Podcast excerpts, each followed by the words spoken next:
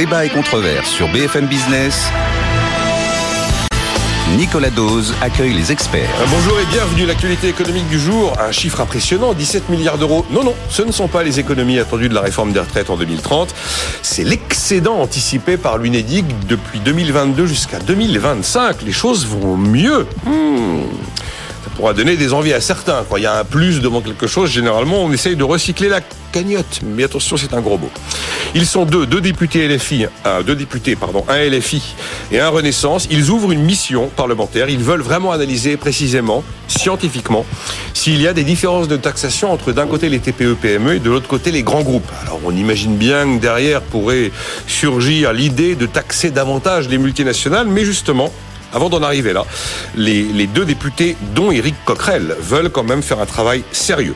Le partage de la valeur, l'ANI, l'accord national interprofessionnel du 10 février, vous le savez, sera retranscrit au mot près dans la loi, avec une nouvelle notion que Renaissance veut introduire, celle de la super participation. Emmanuel Macron était à Rungis hier. Il a parlé valeur travail. Êtes-vous sensible encore à ce terme de valeur travail Parce que c'est vrai que depuis Nicolas Sarkozy, il a quand même pas mal tourné. Ah, il y a un chiffre impressionnant. Hein. Les subventions aux énergies fossiles pour euh, lutter contre l'inflation, principalement venant des pays riches, ont atteint 1000 milliards de dollars en 2022. C'est un rapport de l'Agence internationale de l'énergie. C'est-à-dire tous ces pays qui euh, donnent des leçons pour lutter contre le réchauffement climatique ont subventionné à hauteur de 1000 milliards de dollars les énergies fossiles. Ben, la France en fait partie, vous le savez. Augustin Landier, bonjour. Bonjour. Bienvenue, professeur à HEC. Vous avez coécrit le prix de nos valeurs. Tiens, le prix de nos valeurs, quand nos idéaux se heurtent à nos désirs matériels, chez Flammarion, avec David Tesmar, 1000 milliards de dollars de subventions aux fossiles. C'est bien beau, hein, c'est vraiment le match fin du monde, fin du mois, quoi. Mm. Sylvain Réby, bonjour. Bonjour Nicolas. Président d'Orientis. Euh, les Tekousmi. Ça j'ai pensé à vous parce que on, fait toujours TPE multinationales et encore une fois les ETI. Les ETI, oui, on pas. c'est pas grave. Voilà. Je répète, les ETI sont des PME comme les autres. Ouais. Non, non, mais je suis de plus en plus convaincu. Franchement. D'abord, les effets de seuil, c'est. un bon début. Ouais, oui, moi, les effets de seuil. Il ne reste plus qu'à convaincre Bercy et Bruxelles. Oh, une paille. Une paille. Mathieu Plane, bonjour. Bonjour. Directeur adjoint du département analyse et prévision de l'OFCE. UNEDIC, 17,1 milliards d'euros d'excédent entre 2022 et 2025, du fait du dynamisme du marché de l'emploi, des deux réformes de l'assurance chômage, également de l'inflation. Qui dit inflation dit salaire en hausse, masse salariale en hausse, et donc recettes en hausse. Euh, est-ce qu'on peut dire que l'UNEDIC est sauvé, Mathieu Plane? 63, 63 milliards de dettes. 63 hein. milliards de Alors oui, à ce rythme-là, c'est évident. Bah c'est évident. Si vous dégagez 8 milliards d'excédents par an, vous allez vite. 8 milliards, c'est la meilleure année en 2025. Hein. D'accord, mais si on suppose qu'on reste à ce niveau de chômage, qui est même pas le niveau de chômage que prévoit, à mon avis, le gouvernement. Hein. Hum. C'est-à-dire que j'ai regardé les prévisions de l'UNEDIC, le nombre de chômeurs diminuerait de, l'ordre d'un peu plus de 200 000 hein, par rapport à ce qu'on est aujourd'hui. Ça veut dire qu'ils ne donnent pas le niveau de chômage, mais je pense qu'ils sont autour de 6,5 hein, dans leurs projections. comme ça, à peu près. Je rappelle juste, dans les projections pour le corps, enfin pas pour le corps et les retraites, on est à 4,5. Hein. Oui. Donc c'est une question qu'on ne s'est pas posée. Hein. C'est quels seraient les excédents de l'assurance chômage à 4,5%. Sachant que là, on est à 8. Hein. On a 8 milliards. Donc je pense qu'on serait pas loin, on serait euh, entre 15 et 20. Sur une année Sur une année. C'est plus que les déficits. Non, je veux dire, c'est quand même un enjeu euh, majeur. Donc c'est vrai que euh, savoir est-ce que effectivement il faudra absorber la dette passée, mais une fois que cette dette est, est absorbée, si on considère qu'on reste au plein emploi, qu'est-ce qu'on fait de ces excédents? C'est quand même un point important. Euh... On joue pas à la cagnotte quand même joue pas la cagnotte, mais vous savez, il y a, la, réforme des retraites, euh, et d'ailleurs ça a été bien montré dans les paramètres, hein, ça fonctionne, s'il y a un retour au plein emploi. Donc, euh, non, mais c'est vrai, on n'a pas assez fait, un mécanisme sur le fait que c'était quatre et demi. bien sûr, c'est, euh, je veux dire, euh, et bien sûr, si on n'est pas au plein emploi, de toute façon, le financement fonctionne pas. Donc, si on est au plein emploi, il y aura des excédents du côté de l'assurance chômage. Donc, les deux sont liés, et on le voit. La question de la réforme, de, la réforme des retraites, c'est bon, la question de l'équité de la réforme, ça, on en reparlera peut-être, mais c'est aussi le fait savez, les auditeurs me disent Ah, enfin, vous arrêtez. non, mais on va arrêter d'en parler. Mais alors, du coup, juste l'enjeu, c'est la question autour de l'emploi, l'emploi des seniors. C'est comment on absorbe le supplément d'actifs seniors qui a plus de 60 ans. Il y aura à peu près un million d'actifs seniors de plus de 60 ans d'ici à 2030 sur le marché du travail. Comment on les absorbe? Si on les absorbe et qu'on fait baisser le chômage des jeunes, on aura des excédents importants du côté Un million d'actifs de plus de 60 ans? Si vous prenez les, déjà, aujourd'hui, hein, les projections du corps hors réforme, on était déjà à 650 000 actifs seniors supplémentaires arrivés sur le marché du travail d'ici à, à, 10 ans. Mmh. Si vous rajoutez le report de deux ans plus l'allongement de la durée de cotisation, l'accélération du calendrier euh, Touraine, vous êtes quasiment un million. Donc c'est l'enjeu, il est majeur. Hein. C'est pas juste euh, paramétrique en fait cette réforme. Il y a une, il y a une, une question de comment les entreprises, y compris une question de compétitivité, comment elles font pour maintenir ces seniors en emploi, sachant que, bien sûr, euh, et ça, dans les, par contre, dans les projections, je pense que c'est pas pris en compte, on voit qu'il y a quand même des effets de vase communicants entre l'allongement ou le report de l'âge légal et les effets sur le chômage. Euh, d'ailleurs, c'était une étude du Trésor qui montrait qu'après, euh, si vous reculiez d'un an l'âge légal, en gros, vous montiez, il y a 65%, un peu plus de 60% qui sont dans l'emploi, à peu près 30% dans le chômage et 10% dans l'inactivité. Donc forcément, il y a des effets de vase communicant. Et je suis pas sûr que la réforme de l'assurance chômage, enfin la projection, pardon, de l'assurance chômage, tienne compte euh, des effets sur les retraites. Ce que je veux dire, c'est que les deux, quand même, on peut les dire, on peut regarder de façon séparée, mais les enjeux sont quand même communs. Voilà.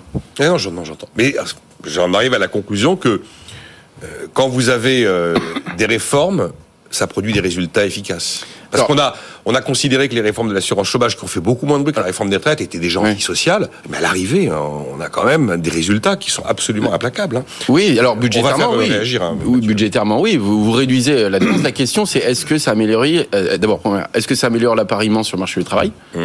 Et ça, c'est une question fondamentale. Est-ce que ça fait baisser le chômage structurel, premièrement? Et euh, la deuxième question, c'est euh, qui porte en fait ces ajustements? Est-ce qu'il y a des effets, on va dire, de bord sur les questions plus sociales et de pauvreté euh, réaction à ça, euh, Augustin Landier bah, Deux points. D'abord, je pense qu'il faut segmenter un petit peu les sujets. Donc, il y a une baisse euh, générale Quand du chômage. segmenter, c'est-à-dire bah, je, je, pense que la question de l'équilibre du système d'indemnisation du chômage, c'est un truc, un problème à voir en soi. Et donc, l'équilibre de ce système, il est certainement lié à d'autres problématiques dans l'économie. Mais la première de ces problématiques, à mon avis, c'est vraiment des problématiques mondiales. C'est-à-dire qu'il y a, il y, a, il y a 25 ans, tous les économistes, enfin une grande partie des économistes faisaient des, leurs thèses sur le sujet du chômage. Maintenant, il n'y a plus rien. C'est le chômage est un problème qui, euh, qui, qui s'est estompé dans euh, tous les pays développés. Donc la France n'est pas du tout singulière là-dessus. Il faut quand même le rappeler. Vous êtes en train de me dire que le chômage est une notion qui disparaît? Le chômage n'est plus un sujet mmh. majeur euh, en économie. Vous pouvez regarder les, les sujets de thèse des économistes. Qui, regardez les sujets de BFM TV, hein, on ne parle plus du tout du mmh. chômage. C'est un sujet qui, dans tous les pays développés, s'estompe. Bah oui, parce que euh, les, les, les, médias ne parlent que des trains qui n'arrivent pas à l'heure. Bon, mais puis après, il y a le sujet cagnotte. Deux mots sur le sujet cagnotte. cest je pense. Ah ben, c'est un vrai sujet parce que comme dit euh, Mathieu, il y a un moment, s'il y a des excédents. Bon, moi, je considère que les excédents, c'est quand la dette a été purgée. Oui, non, mais voilà. Mais euh, si bah vous avez 10 à 15 milliards d'excédents, euh, votre dette, elle va être. Mais quand, je dis segmenté, je pense que d'un point de vue de doctrine, disons, quand un système assurantiel, euh, quand on s'aperçoit que les primes sont trop élevées par rapport à ce que ah. euh, aux dommages qui, ah. sont remboursés, si s'avérait que c'est le cas, là, je pense que le, le, le, le, truc qui est naturel, c'est de baisser, les cotisations. Les, cotisations J'ai failli dire à Mathieu, mais je me suis dit, je vais. bah oui, mais parce que c'est une assurance. Qu'est-ce qui bah se passe dans les assurances Ça s'appelle une participation bénéfice, c'est-à-dire que quand l'assurance mm. encaisse beaucoup plus que les cotisations, que les primes qu'elle a touché, elle en rend une partie à l'utilisateur. Alors comment est-ce qu'on fait pour rendre une partie euh, euh, dans le cas de l'UNEDIC Eh ben on baisse les cotisations euh, chômage. Mais c'est une façon de recycler les excédents, hein, pour moi. Ah, oui, oui, mais, mais, mais, c'est pas une C'est fondamental. C'est pas par les cagnottes. Moi, j'ai juste la question. C'est moi qui suis. Des excédents. Oui, oui. Ça reste dans le système de l'assurance chômage. C'est moi qui suis l'odieux journaliste et qui utilise le mot cagnotte exprès pour vous, pour vous titiller. Mais c'est euh, maintenant allons sur un terrain politique. Si je suis à LFI, je dis ben on va pas réformer la retraite. Regardez, les 17 milliards on les a sous la main et même pas en 2030, dès 2025. Et si je suis euh, autre chose, je dis ben on va baisser les cotisations, euh, les cotisations chômage. Non mais après vous pouvez regarder les excédents et vous réduisez les déficits structurels. Hein, non mais il faut quand même voir une chose. Que la dette, euh, pardon, la dette publique, elle est quand même consolidée au fond. Hein. Oui. C'est-à-dire que quand on va prendre des, de la dette maastrichtienne ou des déficits, c'est y compris les excédents, les déficits, des excédents des uns et les déficits des autres. Hein. Donc euh, la question, c'est est-ce que vous recyclez ou pas ces excédents quoi Il y a un moment. Enfin, un système d'assurance doit être équilibré. Il n'est pas là ni pour gagner de l'argent ni pour en perdre. alors, un système comme celui-là, on peut considérer que son équilibre, c'est sur l'ensemble du cycle. Absolument. Mais, là, il y a eu 15 ans dans le rouge quand même. Mais euh, ce qui est vrai, c'est que là, on le voit déjà dès 2022, hein, même avant cette réforme à venir hein, sur la réduction euh, des, des, dépenses d'assurance chômage en dessous d'un certain seuil de chômage, on avait des excédents en 2022. En gros, le seuil à partir duquel l'assurance chômage commence à réaliser des excédents, c'est un taux de chômage qui est en dessous de 8% d'un point de vue macroéconomique. Donc c'est vrai que si on reste durablement, si on considère, sauf si on a un choc macroéconomique très négatif qui fait que le chômage revient au-dessus, on aura des excédents structurels euh, de cette assurance chômage. Et c'est vrai que la question du chômage, elle est beaucoup moins centrale quelques quelques années. La question aujourd'hui des économies, c'est plutôt comment on fait pour trouver des gens qualifiés. La question du vieillissement des populations, comment on les garde dans, sur le marché du travail. On le voit que c'est un choc. Le choc démographique, il est aussi général dans les pays développés, quoi. Ah bon, c'est. Euh, mais euh, il y a un moment, il y a un moment si on est en, excellence structurelle, moi je rejoins, euh, je rejoins Augustin et, Sylvain. Il y a un moment, vous dites aux gens, bon, on va vous baisser vos cotisations de chômage. Mais enfin, tout est arrivé. Il faut, il faut reprendre parce que Augustin a raison de dire que la, première cause de, de tout ça, c'est la baisse du chômage.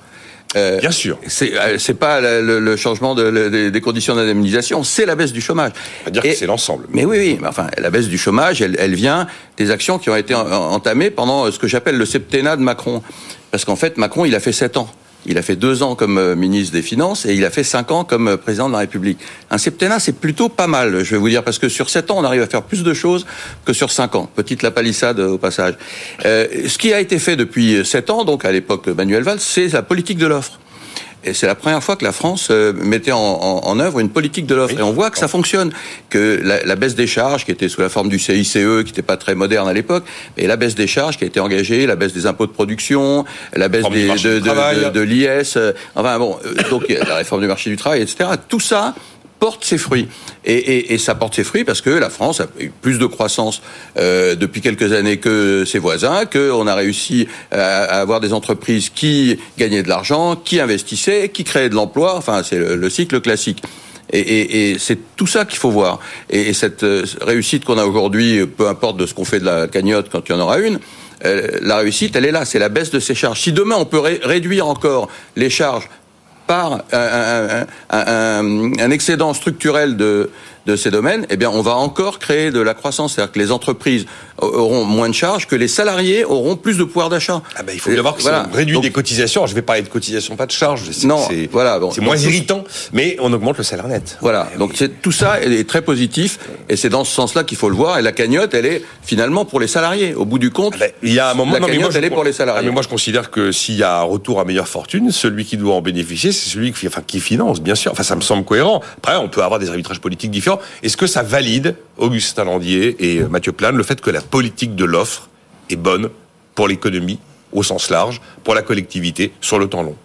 Non, alors là, je pense que vraiment la causalité ne peut pas être décidée comme ça sur des, corrélations sur trois euh, ou même sept ans. Euh, euh, d'autant plus, encore une fois, qu'il s'agit d'un phénomène mondial. Donc la France n'est pas du tout singulière et, impressionnante par son taux de chômage. Ça reste, c'était un problème majeur qui est devenu un problème mineur.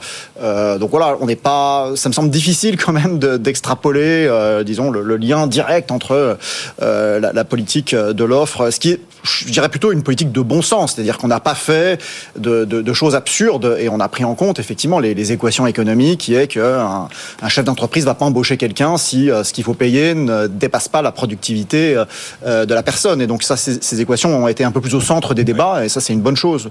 Donc je pense qu'il y a plus de, bon sens économique peut-être dans les, dans les débats. Il y, a, il y a plus de bon sens qu'à la troisième année du septennat d'Emmanuel Macron quand son président quand même fait la taxe à 75% et l'alignement fiscalité-travail, fiscalité. C'était le quinquennat d'avant ça, elle est 75%. C'est Cuba sans le soleil. Oui, euh, oui, non, non, la politique de l'offre, parce que c'est un point important. Ça commence euh, au moment où même Emmanuel Macron est à l'Élysée et pas ministre hein, de l'économie, c'est avec le CICE. Mais le CICE, c'est Hollande. Hein. Oui, mais c'est Hollande, mais il n'est pas, il est pas ministre de l'économie à ce moment-là. Oui, c'est vrai il y a CICE. C'est pareil. Non, mais je suis d'accord. Hein, c'est que ça, les, les, les, gros mouvements fiscaux, en fait, ils commencent là. Hein. C'est CICE, pacte de responsabilité. C'est près de 35 milliards de baisse d'allègement de cotisation. Après, il y a entamé la baisse de l'impôt sur les sociétés, maintenant qui est ramené à 25%. Il y a maintenant les baisses d'impôts sur la production, on est à plus de 20 milliards. Si vous prenez la somme de tout ça, on est à peu près à 60-70 milliards par an hmm. de transfert fiscal. Donc c'est massif, hein. Hmm. C'est massif ce qui s'est opéré euh, depuis On n'est pas à 20 milliards sur les impôts de prod. Hein. Mais si vous prenez depuis 2021, ah, il y a 10 milliards. En cumulant. Ah bah, sur une année, on, est à moins 14 non, mais sur une année. Sur une année, mais l'année prochaine, en 4, vous aurez 20 milliards au global, plus l'impôt sur les sociétés, c'est 12 milliards, et vous prenez les allègements de cotisation, on est à peu près à 35, quelque chose comme ça. Si vous faites le cumul à 2024. Sur 10 ans, en gros 2014-2024, on a un transfert fiscal qui s'est jamais vu euh, dans notre pays hein, en réalité. Et l'IS a augmenté, le, revenu de l'IS a augmenté. L'assiette fiscale est très très dynamique, la des bénéfices. Malgré les baisses de taux d'IS, on a un rendement fiscal qui augmente. Ça c'est quand même, enfin, faut le rappeler, on peut baisser des impôts et avoir étonnamment de manière contre-intuitive une recette qui augmente. Alors qu'à l'époque où, où, il y a le matraquage fiscal, la rigueur fiscale de François Hollande, les impôts sont montés à des tels niveaux que on avait des manques à gagner par rapport ça, c'est vrai. C'est, non, mais ce qui est quand même aussi intéressant, c'est que quand on voit les reprises cycliques et notamment post-Covid, on a eu une reprise très forte dans le monde avec des bénéfices importants. Ce qui fait qu'on a des assiettes fiscales qui ont euh, explosé, et notamment euh, l'impôt sur, sur les bénéfices. En fait, effectivement, les, les, les, les recettes fiscales suivent pas forcément le PIB. Enfin, il y a des effets, ce qu'on appelle d'élasticité, et des choses un peu complexes. Mais pour revenir sur cette politique de l'offre, c'est vrai que c'est donc massif, hein, et ça a eu pour but d'enrichir la croissance en emploi parce qu'on a su aussi beaucoup baisser les allègements de cotisation au niveau des bas salaires. Aujourd'hui, je rappelle, il y a quasiment plus de cotisation au niveau du SMIC. Ah bah, y a on est le pays. Oui, il reste que accident du travail et maladie pro pour le côté patronal. Et juste pour finir là-dessus, parce que pour moi, c'est quand même un point crucial. Euh, on a quasiment plus de cotisation patronale au niveau du SMIC. On est, quand vous faites des comparaisons internationales au niveau de l'OCDE ou européen, on est quasiment le pays qui a le moins de cotisation patronale au niveau mondial. Le taux de cotisation aujourd'hui au niveau du salaire minimum est le plus faible du monde. Par contre, si vous regardez les cotisations à deux fois le SMIC, on est les plus élevés du monde. C'est-à-dire qu'on a un grand écart. Certains considèrent qu'on fait fausse route d'ailleurs. Hein. Certains non, mais considèrent qu'on fait fausse du route coup, Vous avez, euh, du coup, ça a créé de l'enrichissement de la croissance en emploi et on a beaucoup, on a eu quand même beaucoup de création d'emplois. Par contre, effectivement, on a une, une déformation des allègements de cotisation entre les bas et les plus hauts salaires. Ce qui risque toujours hein, là-dedans et qui est un débat, qui est la question des, des trappes à bas salaires. Ah oui. Euh, on, on le voit et le problème, à mon avis, aujourd'hui, c'est qu'effectivement, elle n'est pas tellement du côté de l'emploi, elle est plutôt du côté de la compétitivité. Quand vous regardez cette politique de l'offre, elle n'a pas amélioré, pour le coup, notre position commerciale. Elle avait pour but, je rappelle, dans le CICE, il y avait le mot compétitivité. Oui. Est-ce qu'est-ce qui s'est passé sur la politique industrielle Je pense que le mot compétitivité était en trop.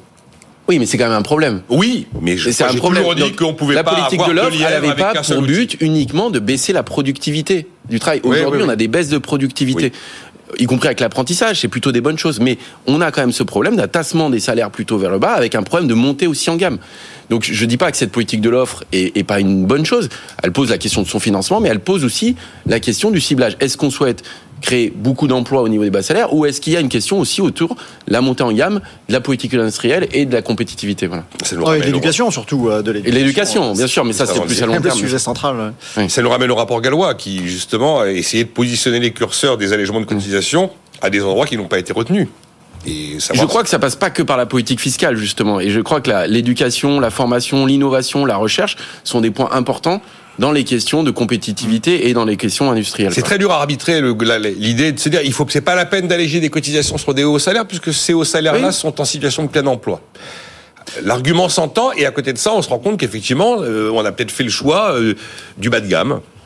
Mais il y a des problèmes de euh, stock et des problèmes de flux. Donc le problème qu'on avait avec le chômage, c'était un gros problème de chômage des peu qualifiés. C'est toujours. Ou- c'est Regardez, on toujours- est en structurel non, à 7 là. C'est et- toujours. Ouais. Mais donc, les, les- c'est logique que les réformes se soient attaquées au problème du stock. Comment on gère ce problème de, il y a une Oui, grosse oui. partie de la population qui n'a pas accès au marché du travail. Ça, on peut pas, on peut pas dire, on va les éduquer. Ça ça n'a pas de, et, et augmenter leur productivité. On peut pas faire ça en, en quelques années.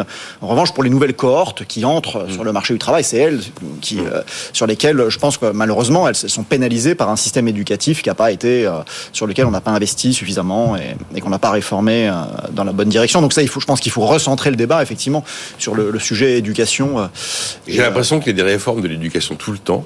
Tout le temps, tout les, le temps. les rendements sont et- ça, qui sont jamais quoi.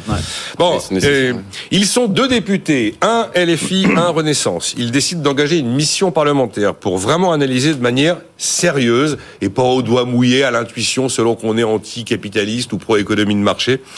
La réalité de la, fixa- de la, de la fiscalité en France entre d'un côté les TPE, PME, de l'autre côté les grands groupes, hein, CAC 40, SBF 120. Bon, J'imagine que se posera sans doute peut-être la question de savoir s'il faut taxer plus les multinationales, une bonne question à la française, taxer les riches, tout ça. Mais à part ça, ils n'ont pas décidé ce qu'ils allaient faire. Hein. Non, voyez, non, ils, non, ils non, ont- non. ils- ils réfléchissent, mais ils réfléchissent qu'à un truc, c'est augmenter les impôts des gros plutôt que de baisser les impôts des pas petits. tout de suite, pas tout de suite. pas- non, la baisse, c'est pas dit, Le biais, le biais, il est là. Le C'est-à-dire, vous dites, ils vont réfléchir pour savoir ce qu'il y a de mieux à faire, mais quand même, le mieux, c'est quand même d'augmenter les impôts des gros. Alors que moi, je dis, il faut baisser les impôts des petits. Alors moi, ce, ce que je dis, c'est que j'imagine, vivant dans ce pays et suivant l'actualité de près, que c'est comme ça que les choses pourraient arriver. Mmh, ouais, Maintenant, j'ai bien aimé quand même la déclaration d'Éric Coquerel, qui est donc le président LFI de la Commission des Finances. Je pars avec un fort soupçon que c'est beaucoup trop doux pour les multinationales et beaucoup trop élevé pour les donc les gentils petits, les méchants gros. Mais dit-il, je veux absolument vérifier tout ça dans les faits. Je trouve que la démarche est pas mal quand même de se dire on va quand même regarder vraiment de quoi on parle avant d'avoir tout de suite un débat un débat de lutte de classe. Et Jean-René Cazeneuve, qui est donc le député Renaissance, lui indique que il prendra en compte tous les prélèvements obligatoires et pas simplement l'impôt sur les sociétés. Ah oui. Euh, euh, L'impôt de production, typiquement, euh, on en a combien encore? On a cinq fois de plus que l'Allemagne. Oui, mais on parle de compétitivité. Non, mais là, c'est pas comparer France-Allemagne. Hein, peut-être. Mais enfin, ces impôts de production, ils sont bien payés par quelqu'un. Ah Pourquoi est-ce qu'ils pèsent autant sur les, petites entreprises? Parce qu'on paye beaucoup d'impôts PME ou, ou, ETI. On paye beaucoup d'impôts qui nous, nous empêche de, de nous développer. Au niveau des grands groupes, c'est quand même beaucoup moins compliqué. Oh ben on, marque une pause, la petite musique est en train de tourner là. Donc Augustin, je vous donne la parole dans un instant. Qu'est-ce que l'on sait déjà de la, de la, de la, de la de la science académique au sujet de la fiscalité TPE-PME versus grands groupes vu de loin comme ça, on a un taux d'impôt sur les sociétés en hmm. France et pas 25. Donc on se dit que la fiscalité de l'IS doit être à peu près la même.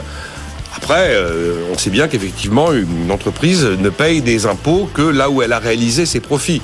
Par exemple, Total Energy, où on s'est battu sur les super profits en France, il y a 350 millions d'euros de profits. 350 millions d'euros sur les 19 milliards et demi d'euros réalisés par Total en 2022. Bon, on pose la question dans un instant, partage de la valeur. Euh, on en dira un mot notamment avec vous, Sylvain, notamment sur la mmh. super participation. Attention, pas trop de profit, hein, sinon super participation. Attention. A tout de suite. Débat et controverse sur BFM Business. Nicolas Dose accueille les experts. Augustin Landier, professeur à HEC, qui a coécrit le prix de nos valeurs quand nos idéaux se heurtent à nos désirs matériels. Chez Flammarion, Sylvain Aurébil, président d'Orientis, l'été Kousmi, et Mathieu Plane, directeur adjoint du département analyse et prévision de l'OFCE. Beaucoup d'auditeurs m'ont dit, bah, s'il y a des excédents à l'assurance chômage, on baisse les cotises. Hein. Mais je...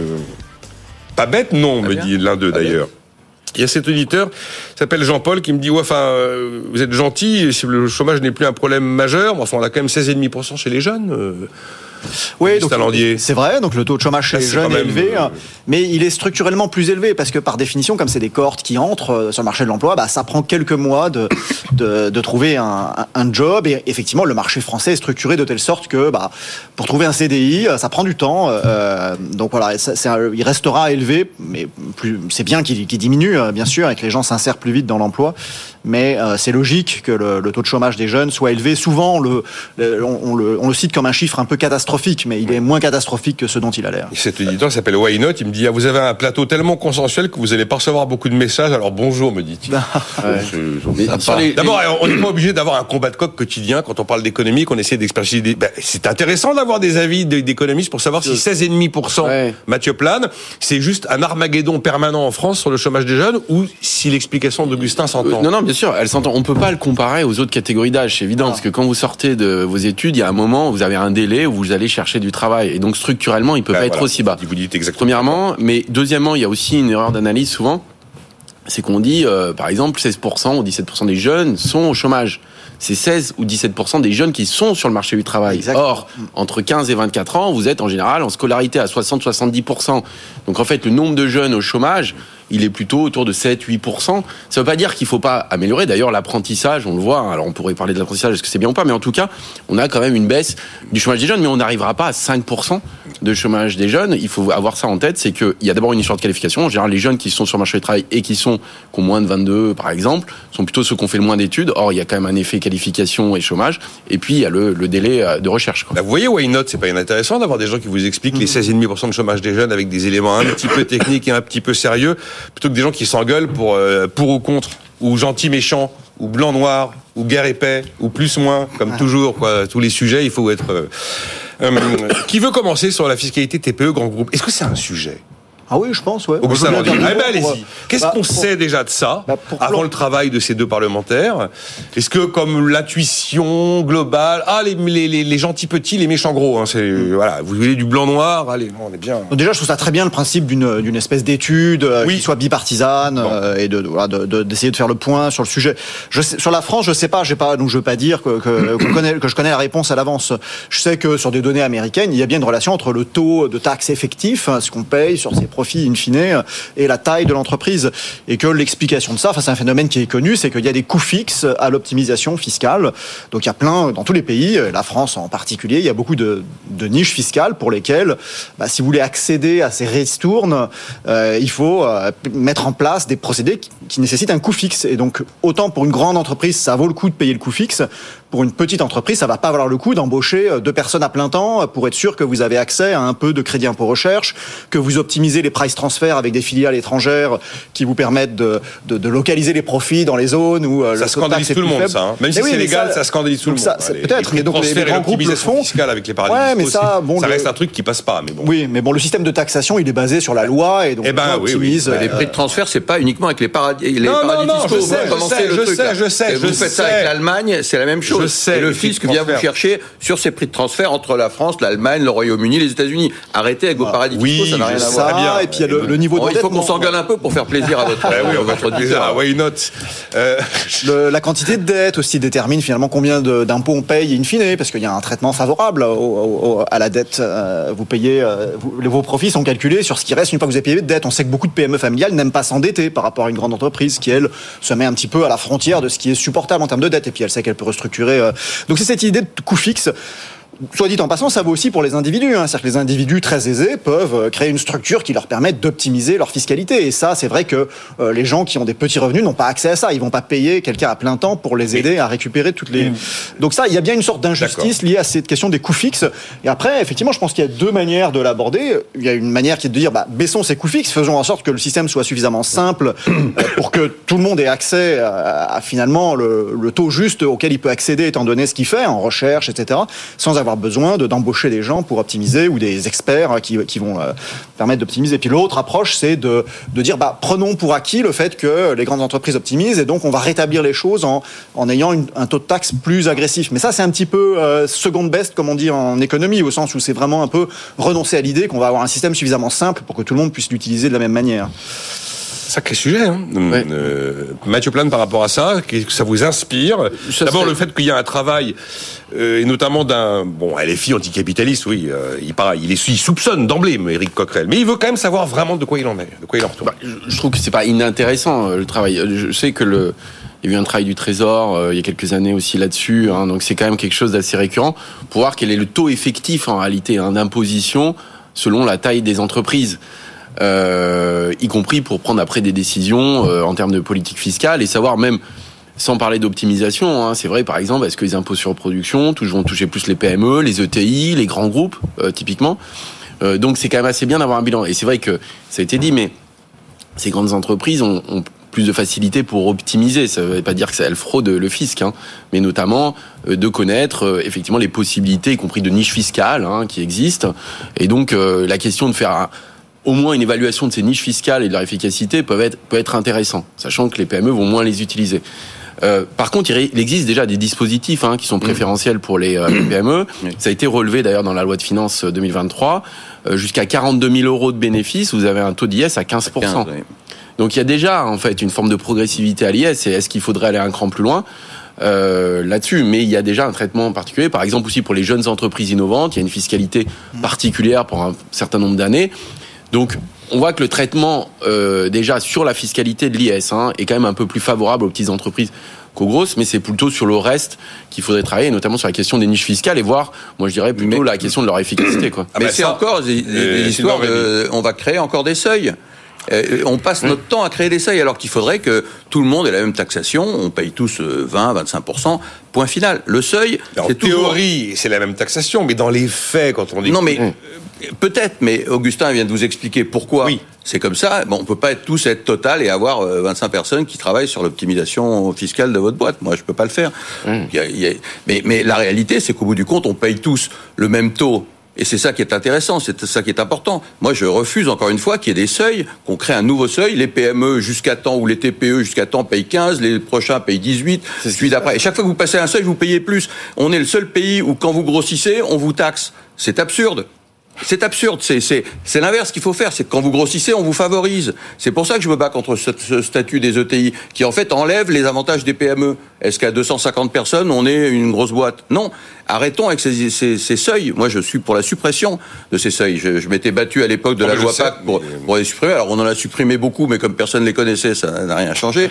Euh, mais, mais on est encore là à se dire, faisons un seuil pour les petites entreprises. Non Tous le même seuil, tous le même traitement, et, ce sera beaucoup plus simple. Et, les, les gens pourront se développer euh, sans, sans se dire ah bah là je vais dépasser le seuil, je vais payer plus d'impôts. C'est absurde ou plus de charges. Mais écoutez, on va voir. Enfin, j'aime bien l'approche aussi quand même de Jean-René Cazeneuve qui dit prenons en, compte l'ensemble des prélèvements obligatoires et pas juste ce qui nous arrange et ce qui crée une espèce de d'effet hiatus très visuel entre les grands et les petits, alors que si on prend l'intégralité, on arrive peut-être à une bottom line pour parler en bon français. Sachant que l'impôt sur les sociétés aujourd'hui est une part assez faible hein, de la fiscalité euh, des entreprises, hein, donc. Euh, c'est vrai qu'il faut regarder les cotisations, les impôts sur on vient de supprimer un... fiscalité indirecte. On vient de supprimer un seuil, Sylvain Réby. 50 salariés pour la participation. Bon, vous êtes pas, vous êtes bien au-delà, mais euh, voilà. Très bien. Si cette participation euh, s'étend dans les entreprises de moins de 50, si elles totalisent trois années de rentabilité, au moins à 1% du chiffre d'affaires pour le bénéfice net fiscal. Mais il y a aussi la notion de super participation qui voit le jour. Merveilleux. Et alors là, euh, ben, là, là c'est pour les plus de 50. C'est-à-dire que si vous faites des super profits, ce sera, ce sera à l'entreprise de, de déterminer s'ils sont super. Je voudrais qu'on euh, enterre tous ensemble le, dividende salarié. Ah oui, ça avec lequel vous m'avez rebattu les oreilles pendant des mois. C'est pas moi qui vous, ai rebattu les oreilles. C'est vous ici. On a laissé dans les bandes. On c'est dans la boîte. Ah ben, on, pourra les retrouver. On, peut vous retrouver. C'est pas moi qui ai inventé la salarié, formule. Combien de fois nous avez-vous vendu ce dividende salarié dont je vous ai dit mille fois et tous les chefs d'entreprise ont dit mille fois qu'il ne verrait jamais le jour? Parce que dividende et salarié ça va pas ensemble. Oui. il n'y a pas eu de dividende salarié. On vous l'a tous dit. Il y a un système. Il y a, il y a une la participation, l'intéressement, ça existe. On n'a qu'à l'adapter. Arrêtez de vous marrer. Non, non, mais, euh, non, non, mais il faut que vous fassiez engueuler de temps en temps. Je suis d'accord avec cet auditeur-là. Euh, voilà, il n'y a plus de dividendes salariés. Il n'y a jamais eu de dividendes salariés. Et ça a été vendu par les politiques euh, et par les journalistes. Il n'y aura pas de dividendes salariés. Donc dites-le à vos auditeurs pour qu'ils le sachent. Il n'y a pas de dividendes salariés. Eh bien, il n'y aura pas de super taxation non plus, ou je sais pas comment ils ont appelé ça. C'est encore un truc. Super participation. Super participation. Mais, mais enfin, où est-ce qu'on va trouver des idées débiles mais il, fallait bien que Renaissance sorte un truc de sa Non, mais pourquoi Renaissance ne dit pas des trucs intelligents Ça serait une bonne nouvelle, non serait, bah, voilà, mais ça serait peut-être. C'est bien comme dit le théorème de Madelin entre, en politique entre le machiavélisme et la connerie. Je la connerie. participation? En fait, la participation, elle dépend de, ce que l'entreprise gagne. Si l'entreprise gagne beaucoup, il y a une grosse participation. Allez chez Hermès, vous allez avoir 5 mois de salaire en plus que, que chez nous. Vous voyez, donc c'est pas compliqué. Il y a une super participation, elle existe.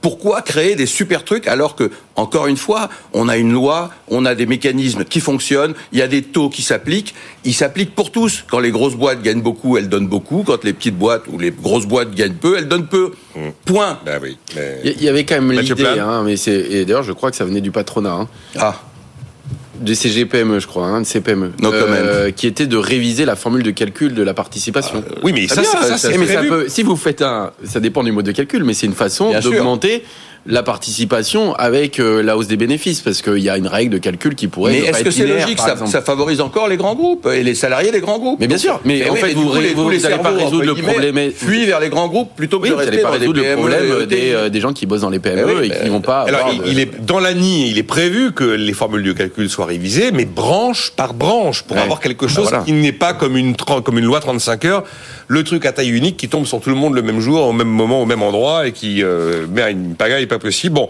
euh, super alors la super participation en cas de super profit, euh, dans deux trucs quand même, parce que là, d'abord l'histoire du dividende salarié, c'est quand même Thibault Langsat qui portait ce, mm. ce produit-là. Il était hier à exactement à votre place il considère que l'ANI, c'est exactement ce qu'il proposait. Hein. Il avait qu'à l'appeler avec le bon nom, eh ben, c'était pas compliqué. Eh ben, il n'y a plus le terme. Bah, non, mais il n'y a pas eu le ah. terme. Ça n'a jamais existé, un dividende salarié. Est-ce que quelqu'un peut me donner une définition d'un dividende salarié? Il faut arrêter. Eh ben, la, définition, euh, c'est ce qui est dans la... Mais dividende salarié, il aurait fallu qu'il y ait des dividendes versés quand il y a des euh, dividendes aux salariés, quand les dividendes sont versés aussi aux actionnaires, qui est de façon une espèce de contribution. C'est vrai qu'il est parce qu'il Ça reste que c'est pas un dividende. Si on verse, c'est une participation, c'est pas une participation. Mais dividende, c'est qui ne serait pas calculé sur les bénéfices. On a, appris ça euh, en, première. moi, ce que j'ai compris de la euh, philosophie, c'est que la participation ou même l'intéressement, ils sont calculés sur les la participation, c'est même calculé sur les bénéfices, c'est une règle de calcul. Mais par contre, ça n'empêche pas que vous pouvez verser des dividendes aux actionnaires. Euh, ce qui fait que dans ce cas-là, l'idée était de donner aussi aux salariés quand vous versez des dividendes. C'est une façon de contraindre les entreprises qui versent des dividendes importantes à leurs actionnaires de verser aussi des dividendes aux salariés. Mais, ce pas ils versent des dividendes importants, c'est qu'ils ont fait des bénéfices importants. Donc la participation en tient compte. Enfin, on peut on peut tourner. non, mais euh, vitam, un dividende, c'est pas pour un salarié, un dividende, c'est pour un actionnaire. Enfin bon, ça va être transcrit dans la loi, mais attendez-vous, attendez-vous à voir quelques quelques pots de banane arriver du style super participation, parce que bah, Renaissance, ils visent leur convention hier pour s'entendre dire, euh, c'est l'accord des partenaires sociaux qu'on va reprendre mot pour mot. Donc ta convention, elle sert à rien. Donc je m'invente la super participation pour dire que la journée n'a pas été vierge. Hmm. Euh, Augustin, on vous a pas entendu sur le sujet. Je trouve que si, si ça vous inspire pas, on bah, passe. Si, si, non, mais je pense que hein. sur ces sujets, tenir jusqu'à 13 h ouais. non, il y a pas de. Y quand même. on va bientôt fermer, monsieur. Donc moi, enfin la manière dont je vois ces sujets, c'est donc il y a le vieux, la vieille nostalgie du, euh, du capitalisme gaulien qui cherchait une troisième voie euh, pour réconcilier le, travail et le capital. Hmm. Mais bon, très franchement, voilà, les salariés, ils veulent être assurés contre les gros chocs, donc c'est malsain de leur dire, bah votre compensation à la fin de l'année, elle va devenir très volatile, aussi volatile que celle d'un actionnaire. Donc ça, je pense que les, gens veulent pas entendre ça et qu'on. Ah, mais ils veulent quand c'est plus. Oui. Et si vous donnez, si vous allez bien pendant 4 ans, qu'il y a du plus, plus, plus, plus, plus, tout d'un coup, il y a une très mauvaise année, il y a, un, et, il y a plus, il y a plus. Zéro, ouais.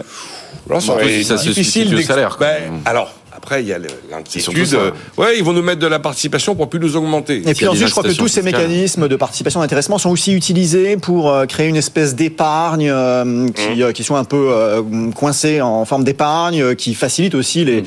les anxiétés sur la retraite, enfin des, les débats sur, bah voilà, on peut transiter vers un régime où finalement le le, le, le, système de retraite actuel n'est qu'une fraction finalement assez petite pour la classe moyenne de du système total parce qu'il y a une épargne qui a été euh, organisé en quelque sorte. Mais voilà, je pense que c'est important quand même d'avoir un peu de doctrine sur qu'est-ce qu'on cherche à faire. Bon, pour l'instant, le travail, il cherche à être assuré contre les gros chocs économiques. Donc, euh, bah, c'est ce que fait le salaire. Hein. Le salaire, ça a été inventé exactement pour ça, parce que les, les, gens ont besoin de payer les factures à la fin du mois et d'avoir peu d'incertitudes. Qu'est-ce qu'on cherche à faire? À augmenter le pouvoir d'achat des gens, faute de pouvoir augmenter les salaires nets parce que les salaires nets voilà, donc euh, Exactement. Donc ça, c'est la deuxième chose. Donc ce gouvernement est très, essaye par tous les moyens d'essayer d'empêcher les salaires d'augmenter. Mais bon, les salaires, ils augmentent partout. Et, ah, Vous pensez que c'est une méthode pour freiner les hausses oh, Je pense qu'il y a une espèce d'obsession de trouver des mécanismes pour euh, maintenir les salaires sous le couvercle. Et, euh, non, mais d'abord, c'est les partenaires sociaux qui ont, qui ont euh, demandé l'augmentation de la participation et son application au moins de 50 salariés. Enfin, pas ils, ont reçu, ah, ben, ils ont reçu une lettre de mission du gouvernement qui avait dit s'il n'y a pas d'accord, c'est je reprends la main. Bien sûr, bien sûr. Mais, et ils savaient très très bien que c'est ce qui allait arriver. Mais enfin, je ne crois pas du tout que la participation puisse remplacer le salaire. D'abord, la participation, elle est bloquée pendant 5 ans par définition. Pendant 5 ans, vous ne pouvez pas y toucher, sauf catastrophe. Ou alors vous achetez votre résidence principale, c'est un peu de l'épargne forcée. Hein.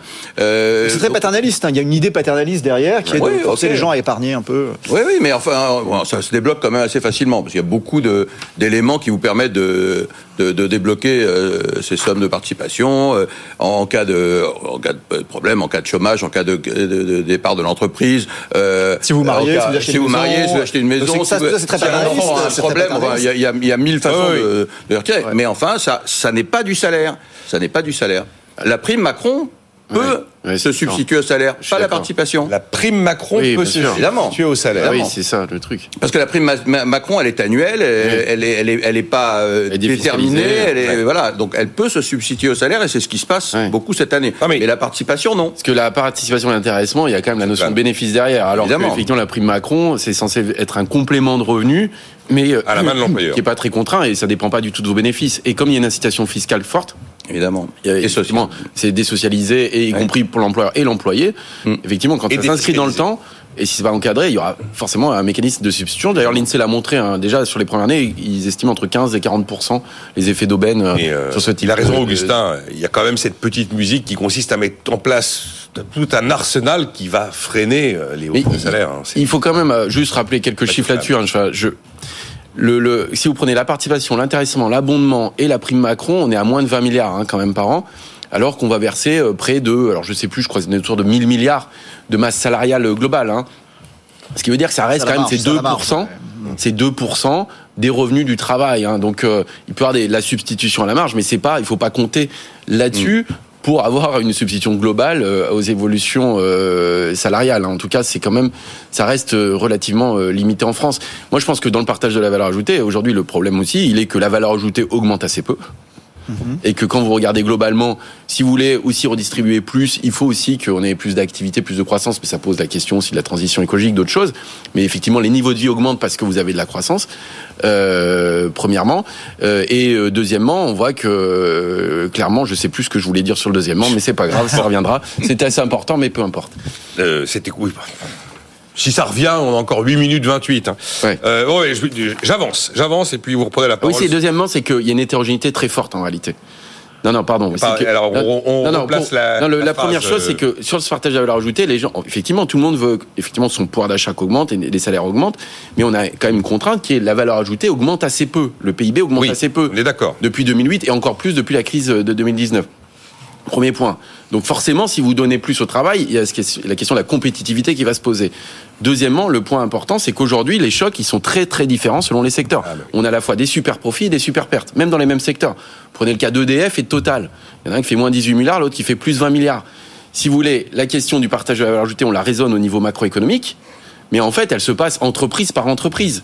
Or, effectivement, si vous mettez des mécanismes de participation d'intéressement plus forcés, effectivement, ceux qui sont déjà bien traités, j'allais dire des bonnes entreprises, seront encore mieux traités. Mais ça ne va pas résoudre le problème de ceux qui sont dans des petites boîtes, qui sont en difficulté. Et c'est ça le problème. Mm-hmm. Et donc, euh, en fait, il faudrait trouver des effets pour améliorer la situation des gens qui sont dans des entreprises où, euh, finalement, il n'y a pas ces mécanismes-là, où les entreprises sont sous contrainte et où réalisent peu de bénéfices. Quoi. La valeur travail, Emmanuel Macron est sorti de l'ombre. Hein, on l'a pas entendu du tout, quasiment pendant le débat sur les retraites. On voit bien quand même que l'histoire a été portée par Elisabeth Borne, qui est allée prendre des coups et, de nombreux coups avec son ministre du SOPT à l'occasion de cette réforme. Et là, Emmanuel Macron était aux abonnés absents. Hier à Rungis, le président ressort de l'ombre pour euh, reprendre un peu de, de, de, de lumière. Euh, oui, c'est sur de l'ombre, c'est pour reprendre de la lumière. Mmh, bravo. C'est pas mal. Hein, elle n'a été pas écrite celle-là. Hein. Et, euh, et le coût de la valeur travail. Est-ce que ça le coût de, oui, comment je lance le, le sujet. Mmh. La valeur travail. Nicolas Sarkozy était à peu près au même endroit il y a quelques années pour dire exactement la même chose. Est-ce que vous pensez, Augustin Landier, que cette notion de valeur travail, les gens sont encore réceptifs? Sur, le, terrain, sur le terrain de la communication politique Ouais. Donc moi je répondrai pas, enfin sur le terrain précis de quel mot utiliser, etc. Mais je crois que dans l'idée euh, c'est quand même la bonne manière de remettre les pendules à l'heure. C'est-à-dire qu'il y a un petit peu cette petite musique sur euh, les Français sont paresseux, les rapports sur la flemmardise, les, gens veulent plus se lever le matin. En fait, j'y crois pas trop. Euh, enfin, et il y a ce rapport de l'Institut Montaigne qui est pas mal, qui remet un peu les choses, enfin, qui regarde, qui fait une photographie un petit peu des perceptions sur le travail. Et effectivement, les, Français veulent continuer à travailler, ils sont plutôt contents de leur emploi en moyenne. Ça, on est content de son job, mais on considère que tout va très mal autour. Et ils sont soucieux de, de questions de, flexibilité, quoi, de, des conditions de travail, de est-ce que je peux travailler un peu plus.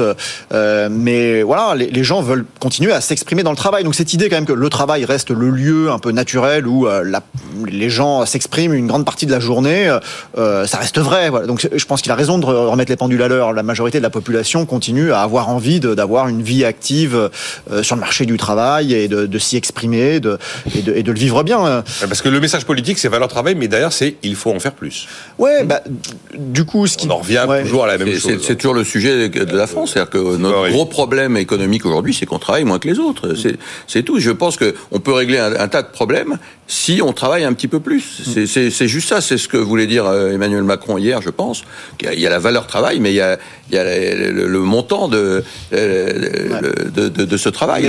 C'est le nombre de, jours travaillés. C'est ce qu'Emmanuel Le Chypre a argumenté face à Jean-Luc Mélenchon sur BFM TV il y a, il y a une grosse semaine domaine.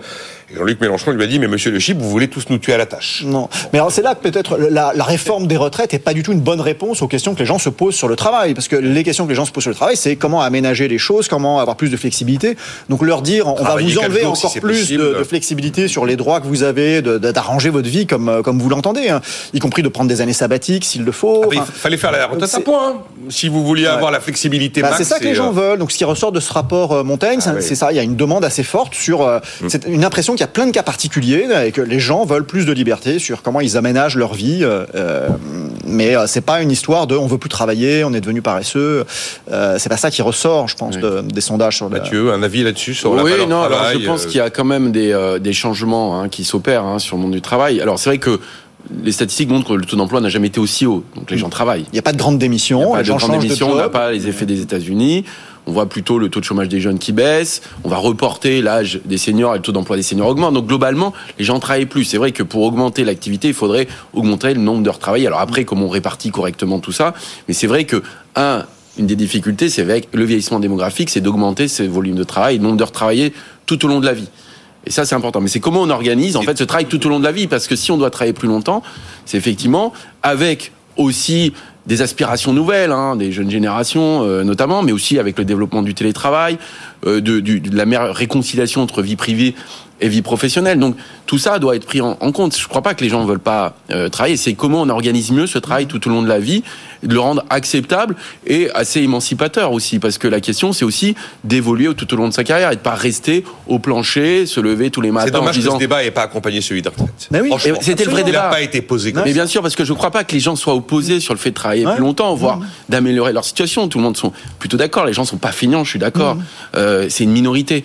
Euh, et donc globalement, la question, elle, elle devait être là-dessus. C'est comment on réorganise en fait le travail tout au long de la vie. Quoi. Exactement. Et a priori, la sortie de l'emploi, elle doit être progressive. C'est complètement absurde de dire du jour au lendemain, je passe de 1 à 0 sur Bien sûr. je passe. Et les gens ne veulent pas forcément partir. Exactement. Il y a plein d'idées qui ont été, euh, plein de propositions. Christian Saint-Etienne a fait une proposition très argumentée dans un article des Échos au mois d'octobre, en imaginant justement des aménagements de fin de carrière professionnelle, hein, des, des, trucs intelligents, quoi, pas des, pas encore une fois du, du, du, du oui non, euh, mm. blanc noir, plus moins, euh, méchant gentil. Vous sentez, Sylvain Réby, euh, la relation au travail qui change, vous? Parce que ah, c'est, c'est une vraie tendance. Ah, mais... bon, entre entre le, le, lyrisme des des DRH qui vont vous expliquer que le, l'actif d'aujourd'hui n'est plus l'actif d'hier, qu'il veut de la quête de sens, de la vie professionnelle, vie mm. perso, qu'il veut de la semaine de quatre jours. Non, mais on en a parlé. Euh, on en a parlé ici euh, après le Covid. Euh, les gens ont complètement changé leur euh, rapport au travail. Y compris, vous l'avez constaté chez vous, Bien sûr, évidemment, évidemment. Euh, on parlait de télétravail avant le Covid. Moi, je ah, faisais des cas de fer. les gens voulaient des trucs, ils savaient pas trop pourquoi ni comment. Et après le Covid, ça a été une évidence. Donc, on a à peu près deux jours de télétravail pour tout le monde. Les gens ont changé leur leur rapport au travail. Les gens ont changé leur rapport à, leur vie quotidienne. C'est-à-dire qu'ils veulent plus vivre dans des grandes villes. Ils s'échappent dès qu'ils peuvent. Ça n'a pas été un phénomène aussi fort que ça. Ben, L'exode urbain, euh, bah, quand vous en parlez aux professionnels de l'immobilier, ils vous disent oui, on, on a vu des. Mais bah, y a des, on, change d'une grande ville à une petite ville. C'est pas de l'exode, on va pas vers la campagne, mais on change de ville, on change de mode de vie. Euh, bien sûr, il y a eu une, un énorme changement et qui va, qui va perdurer. Euh, les gens ne reviendront pas en arrière. Donc c'est sûr que le, la relation au travail, elle est complètement différente de, de celle qu'elle était en 2019. Après, il faut avoir en tête ça, c'est que la, la, la, structure de la population active a beaucoup changé. C'est-à-dire qu'il y a je regardais ça dans les années 60, il y avait moins de 10% des actifs qui étaient des actifs qui faisaient des études supérieures. Aujourd'hui, on est à plus de 60-70%. Donc, euh, si vous voulez, aussi les relations managériales ont changé par rapport à ce qu'on avait il y a un certain nombre d'années. Et puis, euh, il y a la question de la quête de sens des jeunes, la question de l'écologie autour de ça, du télétravail. Donc, c'est vrai que finalement, cette crise Covid, plus crise énergétique, elle crée des ruptures, y compris sur le monde du travail. Et je pense qu'il faut repenser euh, tout ça avec ces défis-là. Hein. Bon, on a fini. J'avais plein de questions encore, mais on avait plein de réponses. Bah oui, oui. Non, non, allez voir quand même si ça vous intéresse. Il y a un cas d'école de l'inflation. Quand on prend, enfin quand on prend des décisions mais qu'on les pousse trop loin, ben on, a automatiquement euh, une sanction derrière. C'est le cas de la Hongrie. Hein. Quand vous montez vraiment les salaires, notamment le salaire minimum, mais plus que de raison, quand vous euh, augmentez les pensions de retraite, quand vous décidez de baisser mais de manière excessive l'impôt sur le revenu et qu'en plus vous décidez de bloquer les prix, les prix de l'énergie ou les prix alimentaires, et eh ben derrière l'inflation explose et la Hongrie est à 26%. C'est intéressant d'aller voir, voir le cas de la Hongrie. Oui, euh, pas, uniquement économiquement, on peut le regarder, regarder politiquement aussi, peut-être lié l'un à l'autre. Hein. Oui, oui, je suis d'accord. Les décisions ne sont pas toujours euh, extrêmement éclairées. Hein. Augustin Lordier aujourd'hui, Sylvain Aurébi, Mathieu Plane, rendez-vous demain à 9h.